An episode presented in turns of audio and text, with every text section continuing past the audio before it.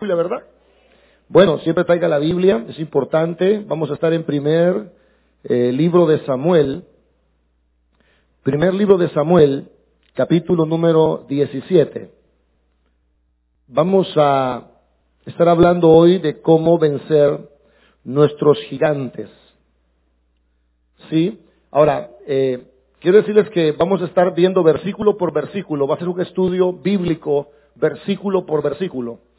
Y como esta noche el primer versículo tiene una enseñanza, puede ser que el siguiente sermón leamos dos o tres versículos y saquemos una enseñanza. Así que eh, hoy quiero hablarles de los factores iniciales para vencer tu gigante. Muchas veces estamos centrados en que Goliat, eh, que David agarró la piedra y le pegó a Goliat, y a veces pasamos por alto muchas cosas que son esenciales para vencer gigantes. Así que voy a hablar de eso hoy, factores iniciales para vencer el gigante de tu vida. Así que vamos a leer el verso 1 nada más esta noche, solo el verso 1. ¿Están listos? Bueno, dice la palabra de Dios en el nombre del Padre, del Hijo y del Espíritu Santo.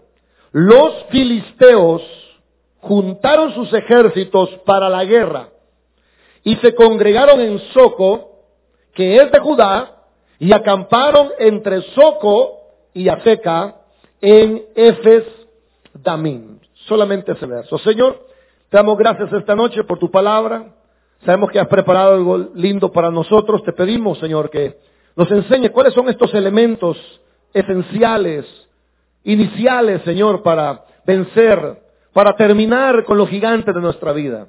Háblanos al corazón, Señor, que tu palabra tome vida y sea como un alimento para aquellos, Señor, que estamos siendo atormentados por un gigante en nuestra vida. En el nombre de Jesús te lo pedimos esta noche. Amén y amén. Quiero hablar, hermanos, eh, de los factores iniciales. A veces, eh, cuando uno ve un pasaje bíblico, hay cosas que están ahí muy claras. Hay cosas que están, eh, como decimos, están explícitas, están ahí, están, usted lo lee y los encuentra. Pero hay otras cosas en la Biblia que no están tan explícitas, sino que son implícitas. Es decir, que están ahí y se sobreentiende que están ahí, pero que necesitamos ir a otros pasajes de la Biblia para poder entenderlo. Esta noche quiero hablar de algunos factores iniciales para derrotar el gigante en nuestras vidas. Estos factores de los cuales voy a hablar esta noche no son factores que los vamos a ver a simple vista en la batalla de David y Goliat. Son factores que están ahí, pero que no se notan. Por ejemplo, eh, no sabemos, o sea, el texto no nos dice cómo estaba la comunión de David con Dios, por ejemplo. Pero yo creo que David tuvo que haber tenido una muy buena comunión con Dios para poder enfrentar al gigante. Amén. O sea, el texto no dice que David había orado, pero si vemos otros pasajes de la Biblia, nos vamos a dar cuenta que la oración es importante para vencer gigantes. Vamos a recordar lo que Dios le dijo a Josué.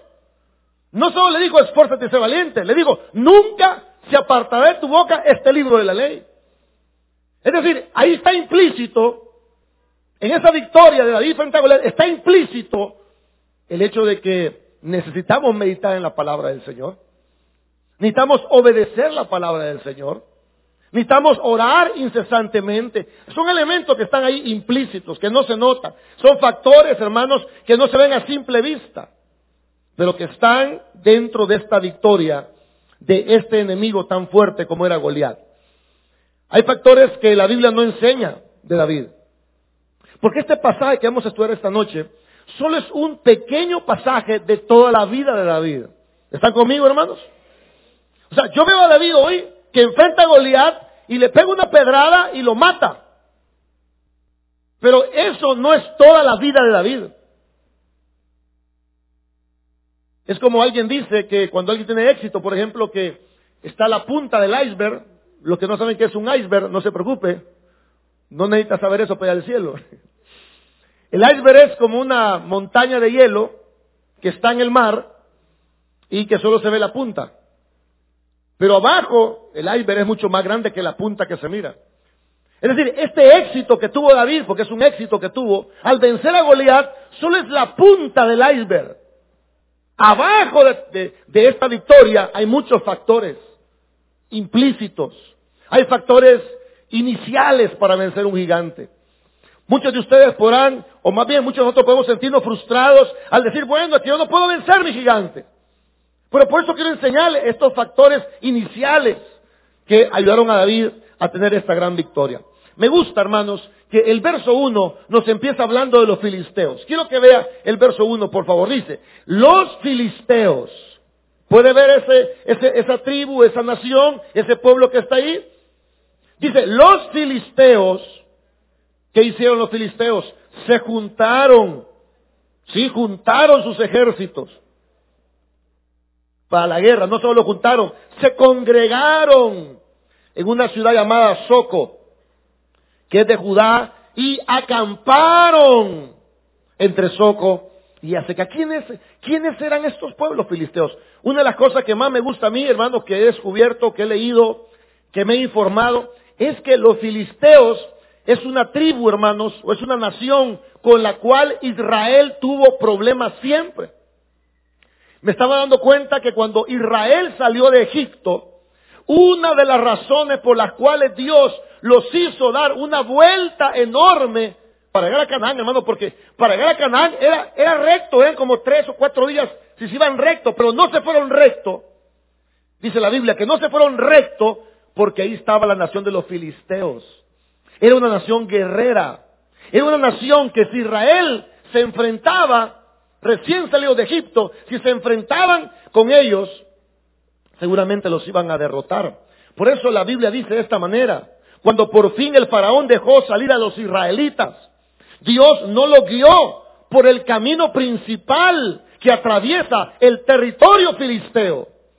Aunque era la ruta más corta a la tierra prometida, Dios dijo, si los israelitas llegaran a enfrentarse en batalla, podrían cambiar de parecer y regresarse a Egipto. Eso dice Éxodo 13:7. Que Dios no lo llevó a Israel por la ruta más recta, porque ahí estaban los filisteos. Estos filisteos, hermanos, era una nación guerrera. Yo no sé cuánto han tenido la oportunidad de ver películas, hermanos, de, de guerra, pero no de la guerra moderna, donde salen con metralletas, sino de las guerras antiguas. No sé cuánto has, han tenido esa oportunidad, donde sale la gente en caballo, hermanos, con escudos, con lanza, con espada, y cómo se enfrenta un ejército a otro ejército. Yo le recomiendo que le va a servir mucho en esta serie de sermones ver películas así. Le voy a dar permiso que vea esas películas, por favor. Le va a ayudar mucho para entender cómo eran las guerras en el tiempo bíblico. Donde no habían, hermanos, metralletas ni, ni bombas atómicas, sino que la gente se daba eh, en combate cuerpo a cuerpo, con armas como espadas, como jabalinas. Esta nación filistea era una nación, hermanos, justamente guerrera. Era parte de las naciones que estaban alrededor de Israel. La Biblia declara que los filisteos eran un pueblo numeroso como la arena. Cuando la Biblia habla de los filisteos dice esto. Los filisteos se reunieron para pelear contra Israel. Treinta mil carros, seis mil hombres hermanos, de a caballo y, tan grande pueblo como la arena del mar. Eso lo declara 1 Samuel 13:5. Dice que en una ocasión se enfrentó Israel contra los filisteos y habían, hermanos, treinta mil carros, seis mil hombres a caballo y una gran multitud como las arenas del mar. Este pueblo no iba a ser un pueblo fácil. Y yo quiero decir eso a ustedes. Vencer un gigante no es nada fácil, hermanos. No es cosa de un sermón, o de dos sermones, o de tres, o de un estudio de un capítulo. Vencer un gigante va a requerir muchos elementos. Esta noche vamos a ver algunos de ellos, los básicos, los principales, digámoslo así, el fundamento para vencer un gigante. Ahora, les tengo buenas noticias. Tampoco eran invencibles. Ya Israel había derrotado en otras ocasiones a los filisteos. Aunque los filisteos eran numerosos, tenían carros, hermanos, gente de a caballo, no eran personas imposibles de vencer. Y eso tiene que saberlo usted, que el problema que usted trae, su gigante, no es imposible de vencerlo. Tiene que saberlo, no va a ser fácil, pero no es imposible. En una ocasión, la Biblia nos enseña en Josué capítulo 10, verso 5, que cinco reyes se juntaron contra Israel. Y que el Señor les dio una gran victoria en aquella ocasión. Es decir, aunque los filisteos eran un pueblo numeroso, guerrero, eh, eh, fiero para la batalla, tampoco es imposible. Cuando Josué enfrentó en su época a los filisteos, Dios le dijo esto a Josué, no tengas temor de ellos, porque yo los voy a entregar en tu mano. Me gusta eso, hermanos. Cuando Josué enfrentó por primera vez a los filisteos, Jesús, Dios les dijo, no tengas temor de ellos, porque yo los he entregado en tus manos, y ninguno de ellos prevalecerá contra ti. Es decir, yo no sé cuál es su gigante, no sé cuál es su problema. Pero hermanos, ¿sabe qué dice Dios? No tengan miedo. Yo los voy a entregar en sus manos y ellos no van a prevalecer contra ustedes. Esas fueron las palabras que Dios le dijo a Josué. Y justamente Josué enfrentó a los filisteos y los venció. Pero, ya que estoy hablando de Josué, me gusta, hermanos, eh, ver este libro de Josué porque antes del primer libro de Samuel está Josué. Ahora, si yo me voy de un solo al primer libro de Samuel, yo digo, bueno, para matar a un gigante hay una piedra y hay que eh, tener puntería, pero la Biblia, la Biblia no empieza en primera de Samuel. La Biblia antes de Samuel está Josué. Y si nosotros queremos saber cómo vencer un gigante en nuestra vida, nosotros queremos saber cómo vencer el gigante de nuestras vidas. Necesitamos primero tener las indicaciones básicas para la batalla. ¿Está conmigo, hermano? Si usted quiere vencer un problema, un gigante, una pasión, un temor, algo en su vida, algo que usted no puede vencer, tiene que saber las condiciones básicas para la batalla. Recuerde que hablar de David es hablar de un hombre lleno de experiencias. Pero lo básico, lo básico, hermanos, Dios se lo dice a Josué en el capítulo 1. Yo sé que usted lo recuerda. Una de las cosas que Dios le dice a Josué en el capítulo 1 para tener victoria, le dice, esfuérzate y sé valiente. Por ahí vamos a empezar, hermanos. Antes de hablar de los gigantes, vamos a hablar de que todo cristiano necesita ser una persona esforzada. ¿Sabe? Yo me doy cuenta que la mayoría de cristianos no son esforzados. Y no lo digo por usted, quizás usted sea esforzado. Lo digo, hermanos, porque la mayoría de personas, cuando la cosa se pone difícil, cuando la cosa está complicada, es más fácil huir. ¿Sí o no? Porque eso hizo el pueblo de Israel. Cuando Israel vio el gigante, ni siquiera lo enfrentó, ni siquiera le tiró una manada, ni una lanza, nada. Porque el pueblo acostumbra a huir. Por eso cuando Dios le habló a Josué de cómo tener conquista, cómo tener victoria, le dijo, esfuérzate. Y esa palabra, esfuerzo, es sé fuerte. Muchos de nosotros tenemos que saber que si queremos vencer algún día a un gigante, tenemos que ser fuertes. Pastor, ¿qué significa ser fuerte? Que usted no se deje doblegar por las situaciones. Le conté al empezar el culto que una hermana eh, vino a la iglesia, nos contó un problema muy serio, muy grave. Su esposo la despreció totalmente y le dijo que no le gustaba, que nunca la había querido y que no quería nada con ella. Y la hermana se vuelve casi loca, hermanos, se vuelve, se puso mal, se puso mal de salud, se puso mal de todo. Pero hoy resulta que el hombre cambió. Y el hombre está, hermanos, que ha nacido de nuevo.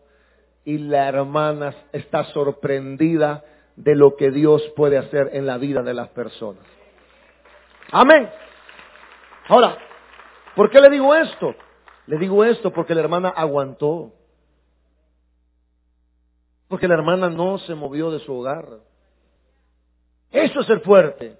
¿Cuántas de ustedes están esperando, hermano, una cosa para irse a la casa? ¿Sabe qué hacen las mujeres y los hombres a veces? Irse de la casa. Usted quiere vencer un gigante, tiene que ser fuerte.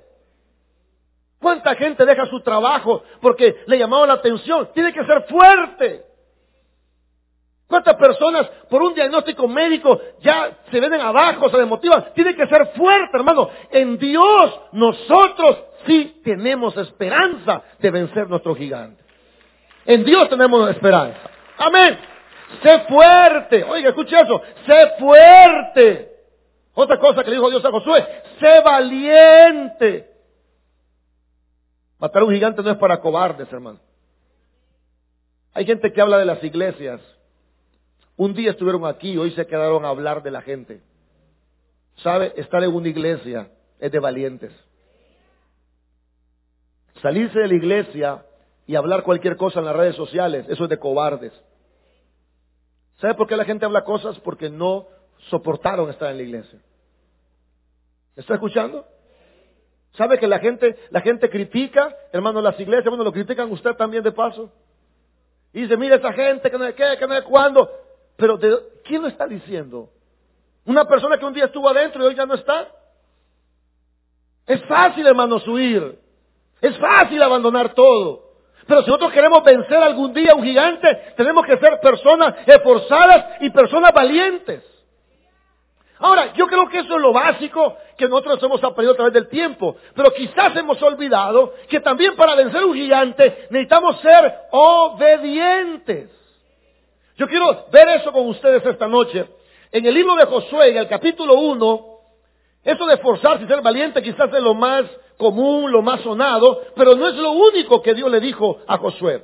En el libro de Josué, en el capítulo número 1, en el verso número 7, hay más indicaciones básicas si algún día queremos vender, vencer un gigante. Vea conmigo, hermanos, el verso número 7, por ejemplo. Dice el verso 7 de Josué 1. Solamente esfuérzate y sé muy valiente. ¿Pero para qué? Para cuidar de hacer conforme a toda la ley que mi siervo Moisés te mandó. Escuche eso. Esfuérzate y sé valiente. ¿Para qué? Para cuidar de hacer conforme a toda la ley que mi siervo Moisés te mandó. ¿Qué quiere Dios? ¿Qué está diciendo la Biblia, hermano? ¿Sabe qué dice? Otra versión, otra versión dice, ten cuidado de obedecer todas las indicaciones de Dios. ¿Sabe? A mucha gente se le ha olvidado que para vencer gigantes necesitamos ser personas obedientes a la palabra del Señor. La Biblia no dice, hermanos, que David era obediente, no lo dice, pero está implícito. David era una persona obediente a la ley de Dios. Otro, uno mira a David, hermano, se inspira, agarra ánimo y dice, voy a vencer mi gigante. Oh, por supuesto, Dios lo puede vencer. Como David venció a Goliat, yo venceré a Goliat. Sí, hermanito querido, pero si quieres empezar por algo básico, empieza por la obediencia a la ley de Dios. Escuche esto. Mucha gente se entusiasma con David y Goliat, pero olvidan lo que Dios le dijo a Josué. Esfuérzate y sé valiente en cuidar de hacer conforme a toda la ley que mi siervo Moisés te mandó. ¿Cuánta gente, hermanos, quiere vencer su gigante en desobediencia? Hello. Yo quiero que conozca los factores básicos para vencer un gigante. Número uno, el esfuerzo. Número dos, la valentía. Número tres, la obediencia. Primer libro de Samuel no, dice que David era obediente, pero eso es implícito. ¿Usted cree que si David hubiera sido desobediente, hubiera vencido a Goliat? Dios le dijo a Josué lo básico, le dijo, debes tener mucho cuidado de obedecer la ley de Dios. Mire, hermano, la obediencia es algo que nos va a llevar a vencer nuestros gigantes. Dios se lo dijo a Josué, debes tener mucho cuidado de hacer lo que yo digo en mi palabra. No te desvíes. Hermanos, ahí está en el verso 7. No te apartes de ella ni a diestra ni a siniestra para que seas prosperado en qué, hermanos? Oye, hermano, qué maravilloso esto. Mucha gente dice, bueno, ¿y por qué? Dice la gente, los pastores prosperan. ¿Y por qué aquel hermano prospera? ¿Sabe qué dice la Biblia? Que si nosotros guardamos la ley de Dios, hermano, y no nos apartamos ni a diestra ni a siniestra, vamos a prosperar en todo lo que emprendamos. Eso dice la Biblia. Es fácil criticar, es fácil señalar, la boca la tienen grande algunos, pero no se dan cuenta que la obediencia trae la bendición de Dios. No es suerte, no es, hermano, casualidad. En Dios no hay casualidades. La suerte se echa en el regazo, pero de Dios es la decisión de ella. Es más fácil criticar, es más fácil señalar que obedecer la ley del Señor. Mucha gente no prosperado porque no están obedeciendo la ley de Dios. Y es más fácil criticar a los que sí han prosperado y le voy, a dar un consejo, hermano, le voy un consejo grande. Yo creo que usted me va a querer más por este consejo que le voy a dar. En vez de criticar, usted debe de examinar lo que esa gente próspera ha hecho para llegar donde están. Escuche, hermano, esto no tenía aquí en el bosquejo, pero siento dárselo hoy. Cuando usted a alguien que prospera, en vez de criticarlo, mire lo que esa persona hace. ¿Escuchó eso? Porque, ¿verdad? Cuando alguien prospera, uno siente un poquito de, incomodidad. Y uno empieza a criticar, y dice, ni es gran hermano, y ni se congrega muchos cultos, y yo le conozco el carácter, el carácter es de la patada. Bueno, pero ¿sabe qué? Me un consejo grande, y yo creo que usted va a querer más por este consejo. Cuando usted ve a alguien próspero, alguien exitoso, alguien que Dios ha bendecido, en vez de criticarlo, usted tiene que examinar cómo él hace las cosas. Para vencer gigantes, los factores básicos son el esfuerzo, la valentía, la obediencia. Amén. Otra cosa básica, hermanos, que Dios le dijo a Josué, la encontramos en el verso número 8. Vamos a ver el verso 8 que dice, nunca se apartará de tu boca este libro de la ley, sino que de día y de noche meditarás en él, para que guardes y hagas conforme todo lo que en él está escrito, porque entonces, otra vez la palabra prosperidad, harás prosperar tu camino, y que dice, cuando usted ve primera de Samuel, capítulo 17, hermanos, usted no ve que David leyó la Biblia. Escúcheme, ahí no dice, y David leyó la Biblia y la estudió, no dice eso. Por eso tenemos que irnos a Josué, hermano, para entender cómo debe ser un gigante. Porque le dice, nunca se apartará de tu boca este libro de la ley.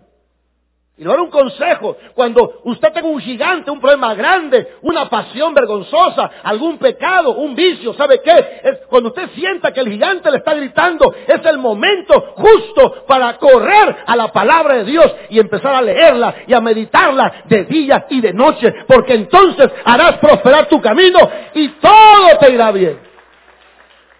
¿Sabe, hermano? La gente está con gigantes y no son capaces de leer su Biblia todos los días. ¿Escuchó eso? Escuchó como hay tanta gente diciendo, oh, yo tengo un problema grande, yo tengo un gigante, oh, este gran problema, es que mi marido, es que mi mujer, es que el dinero, pero no somos capaces de lo básico. Lo básico es que nunca se aparte de tu boca este libro de la ley. Y yo quiero una cosa, si usted quiere matar a un gigante algún día, debe tomar muy en serio estudiar la Biblia de día y de noche. De verdad se lo digo con todo mi corazón. Porque lo básico, hermanos, es que usted tome la palabra de Dios y usted la estudie constantemente. ¿Cuánta gente en las iglesias dice, bueno, ese gigante es demasiado, nunca lo voy a poder vencer, eso es imposible, mejor huyo? ¿Sabe por qué pensamos así? Porque no estamos haciendo lo básico. ¿Sabe qué es lo básico? Que tú agarres tu Biblia, agarres una libreta, y empiezas a estudiar la palabra del Señor. Por cierto, el, domingo en la tarde estamos hablando cómo tener un, devocional efectivo. Este domingo en la tarde no, avanzamos mucho, la verdad, porque eh, un hermano me contaba después del, culto que la gente no está, mire pastor, me dice, nosotros no estamos acostumbrados a meditar, solo estamos acostumbrados a leer y a subrayar algunas palabritas, pero no estamos acostumbrados a meditar. Yo le aseguro, yo le aseguro que muchos no están acostumbrados a meditar. Y la Biblia dice, en este libro meditarás de día y de noche. Si usted quiere y puede, yo lo espero domingo en la tarde, no me importa cuántos domingos me tarde, pero yo quiero explicarle a usted cómo meditar en la ley de Dios. Bueno, esos amenes con tan poco entusiasmo me dicen que usted no quiere hacer lo básico. Es como que quiere rebajar, ¿verdad? Y quiere rebajar, dice, yo voy al gimnasio y me voy a poner con todo, de aquí a cinco meses va a estar tan figurita. Pero no es capaz ni decirle no a una hojita con café. Eso pasa, ¿verdad? No, es que si yo, si yo quisiera ya había rebajado. Mentira, una hojita te vence. No, perdón, una hojita nos vence. Nos regalaron, hermano Tomás, que por ahí lo vi, nos regaló una, ¿cómo se llama esas? Magdalenas. Bueno, entonces eh, la comimos un poco ahí el domingo que tuvimos una consejería con hermano Tomás. Me pasó, ¿quieres lo que sobró? Ah, ok. La llevé y dije, no, esta Magdalena no me va a vencer. Dije, no, no, esta Magdalena no me va a vencer. Al día siguiente me eché dos pedazos. Bueno, dije yo, es lunes y hay que agarrar eh, un poco de azúcar con ganas, vea. Entonces, hermanos, el martes dije yo, no, ya el lunes fue una debilidad, pero hoy no me va a vencer. Y aguanté todo el día. Pero en la noche que llegué, hermano, otros dos pedazos de Magdalena. ¿Sabe yo? Le voy a confesar algo. Espero no me critique. Yo me paro frente al espejo y le hago así. Y yo le digo a mis hijas, algún día me voy a ver así, le digo. Y mis hijas saben que cuando yo me paro frente al espejo, sumo la barriga, hermano, y saco el pecho y le hago así. Y me gusta verme así. Y me dice, ay papá, vos siempre que te ves, haces eso. Siempre que te ves en el espejo, siempre haces eso, me dicen mis hijas. Porque es mi anhelo, algún día estar así. Pero la Magdalena no, no la puedo vencer. ¿Sabe? Eso nos pasa a nosotros, queremos matar a un gigante pero no podemos ni siquiera tomar la Biblia todos los días y meditar en ella de día y de noche. Eso es lo básico, hermanos. Lo básico que usted tome su Biblia y la estudie. Y si no sabe cómo estudiarla, véngase, hermano, véngase. Véngase el domingo de la tarde. Yo le voy a explicar. Ya le dije, no sé cuántos domingos me va a llevar, pero véngase. Hagámoslo juntos, hermano. Porque estos son los factores implícitos, los, los factores básicos. Ahora, el verso 9 nos da otros elementos, hermano. Vea el verso 9, por favor. Dice, mira, oye, escucha esto. Mira que te mando. Oiga, mira que te mando. Es un mandamiento. ¿Cuál es el mandamiento, pastor? Que te esfuerces. Que seas valiente. ¿Qué otro mandamiento hay? No temas. Ni desmayes. Porque Jehová tu Dios estará contigo. ¿A dónde, hermanos? Quiero decirle una cosa, hermanos preciosos y lindos. El esforzarse no es un consejo. No es una sugerencia. No es, si usted quiere tomar en cuenta este consejo, no es eso. El esfuerzo es un mandamiento. Y un mandamiento no es una sugerencia. Disculpe, hermanos, si esta parte del sermón soy un poco autoritario, pero tengo que decírselo, soy su papá espiritual de alguna manera. Esto no es una sugerencia. ¿Qué dice el verso 9? Mira que te... Ahora, ¿qué es eso? ¿Es un mandamiento o no? Atención usted, que es un poquito, eh, poco esforzado, poco valiente, que teme a todo, que, que ahí anda desmayándose. ahí hay un mandamiento que incluye cuatro elementos. Dice, yo te ordeno que te esfuerces. A ver, usted que está en gran problema. Dios dice, yo te ordeno que te esfuerces. Yo te ordeno que seas valiente. Yo te ordeno que no temas. Y yo te ordeno que no desmayes. ¿Por qué? Porque yo estaré contigo donde quiera que tú vayas. Amén. Ahora, pero eso es un, eso es un mandamiento. Es un mandamiento. No es opcional. No es opción A, B y C. No es su raya la correcta. No, es un mandamiento. Es una orden de Dios.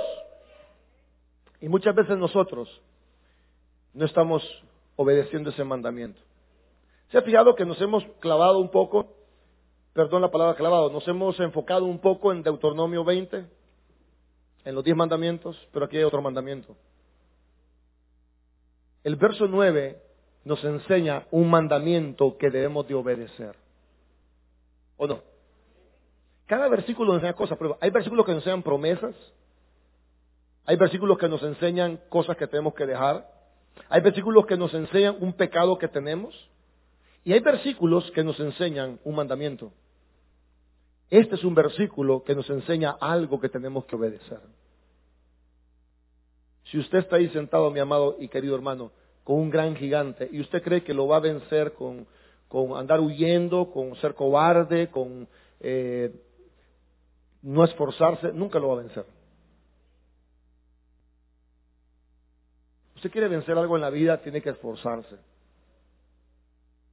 Hello. Tiene que ser valiente. El temor, lo todos tenemos temor, ¿verdad? Pero ¿qué dice la Biblia? ¿Qué dice la Biblia? No temas. ¿Todos tenemos temores? Bueno, dice Dios, yo sé que tienes temores, pero yo te ordeno que no temas. Pastor, pero mi amigo, yo te ordeno que no temas. Pero ¿cómo voy a hacer si soy ser humano? Pues yo te ordeno que no temas. Ah, y por favor, te ordeno que no desmayes. Voy a explicar esto de la manera más básica y como yo lo entiendo. Cuando alguien se desmaya, no hay nada más que hacer con esa persona. Si usted dice, ¡ay, yo no aguanto! ¡ay, me estoy muriendo! Va, se desmayó, no podemos hacer nada. ¿Hay aquí algún médico esta noche o alguna enfermera? Pues de la hermana Evelyn, ¿verdad? Hermana, cuando alguien se desmaya, ¿qué hay que hacer? Tomar signos vitales y todavía está vivo. Ok. Yo creo que algunos desmayados aquí están vivos todavía. Lo segundo, tratar de volverlo en sí. Pero no es cierto, hermana, que cuando no vuelve en sí, lo más que hay que hacer es esperar que se levante. Sí, ¿verdad? O sea, usted está desmayado, le toma los signos vitales, está vivo, lo trata de reanimar, pero si la gente está bien desmayada, no hay nada más que hacer que esperar que le pase. ¿Está bien eso? ¿Así es o estoy mintiendo? Ah, yo me desmayo y me estoy bien desmayadote, y usted me viene me atiende, me toma los signos vitales, me da un par de cachetadas, me pone alcohol aquí en la nariz, y yo no reacciono, ¿qué hay que hacer ahí? Hay que esperar que ellos solos reaccionen. eso quería escuchar. Ok, dice la, mi hermana, que es experta en las cachetadas. Ah, no, dice ella que si alguien se desmaya, entonces signos vitales. ¿Está vivo? Sí, está vivo. Ok. Segundo, hay que tratar de reavivarlo. O sea, las cachetaditas, o sea, los mensajes, pues. la cachetadita. Que le pongan alcohol, no que lo tome, va, sino que le pongan alcohol. Pero si con eso no se levanta, solo hay que esperar que reaccione. Dice Dios, yo te ordeno que no te desmayes. Porque hay gente ah,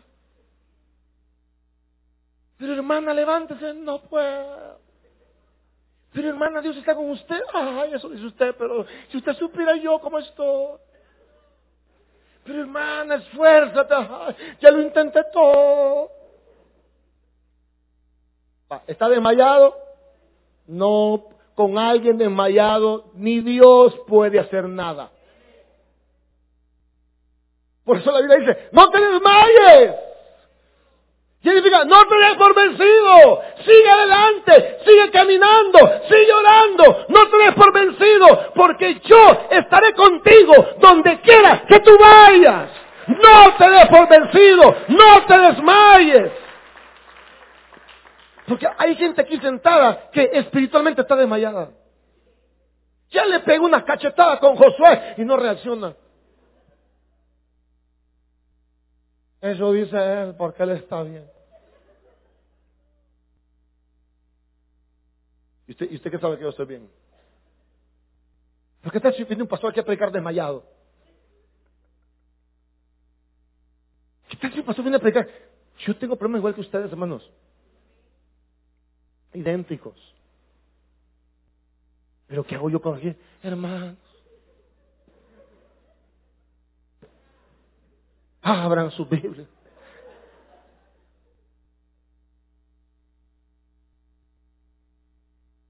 Yo he retomado los cultos de la iglesia del domingo, por ejemplo, 7, 9 y 5 de la tarde. Yo los predico los tres. ¿Y usted cree que yo me levanto con ganas de predicar a las 7 de la mañana? No, no tengo ganas. No tengo ganas. Pero ¿qué dice la Biblia? Esfuérzate, sé valiente, no temas. Y no te desmayes.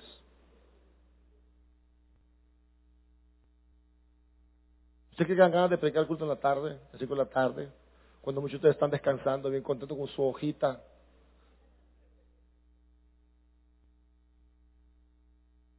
Muchas iglesias han cerrado el domingo en la tarde, porque es más cómodo. Estar todo el domingo en la mañana, en la tarde para la familia. Eso suena bien y es cómodo. Pero Dios quiere gente que se esfuerce, que sea valiente, que no desmaye. Estar frente a una iglesia no es fácil, hermanos. Pero Dios me ha dicho a mí, no te desmayes. Y el me dice, usted no se desmaye, hombre. no.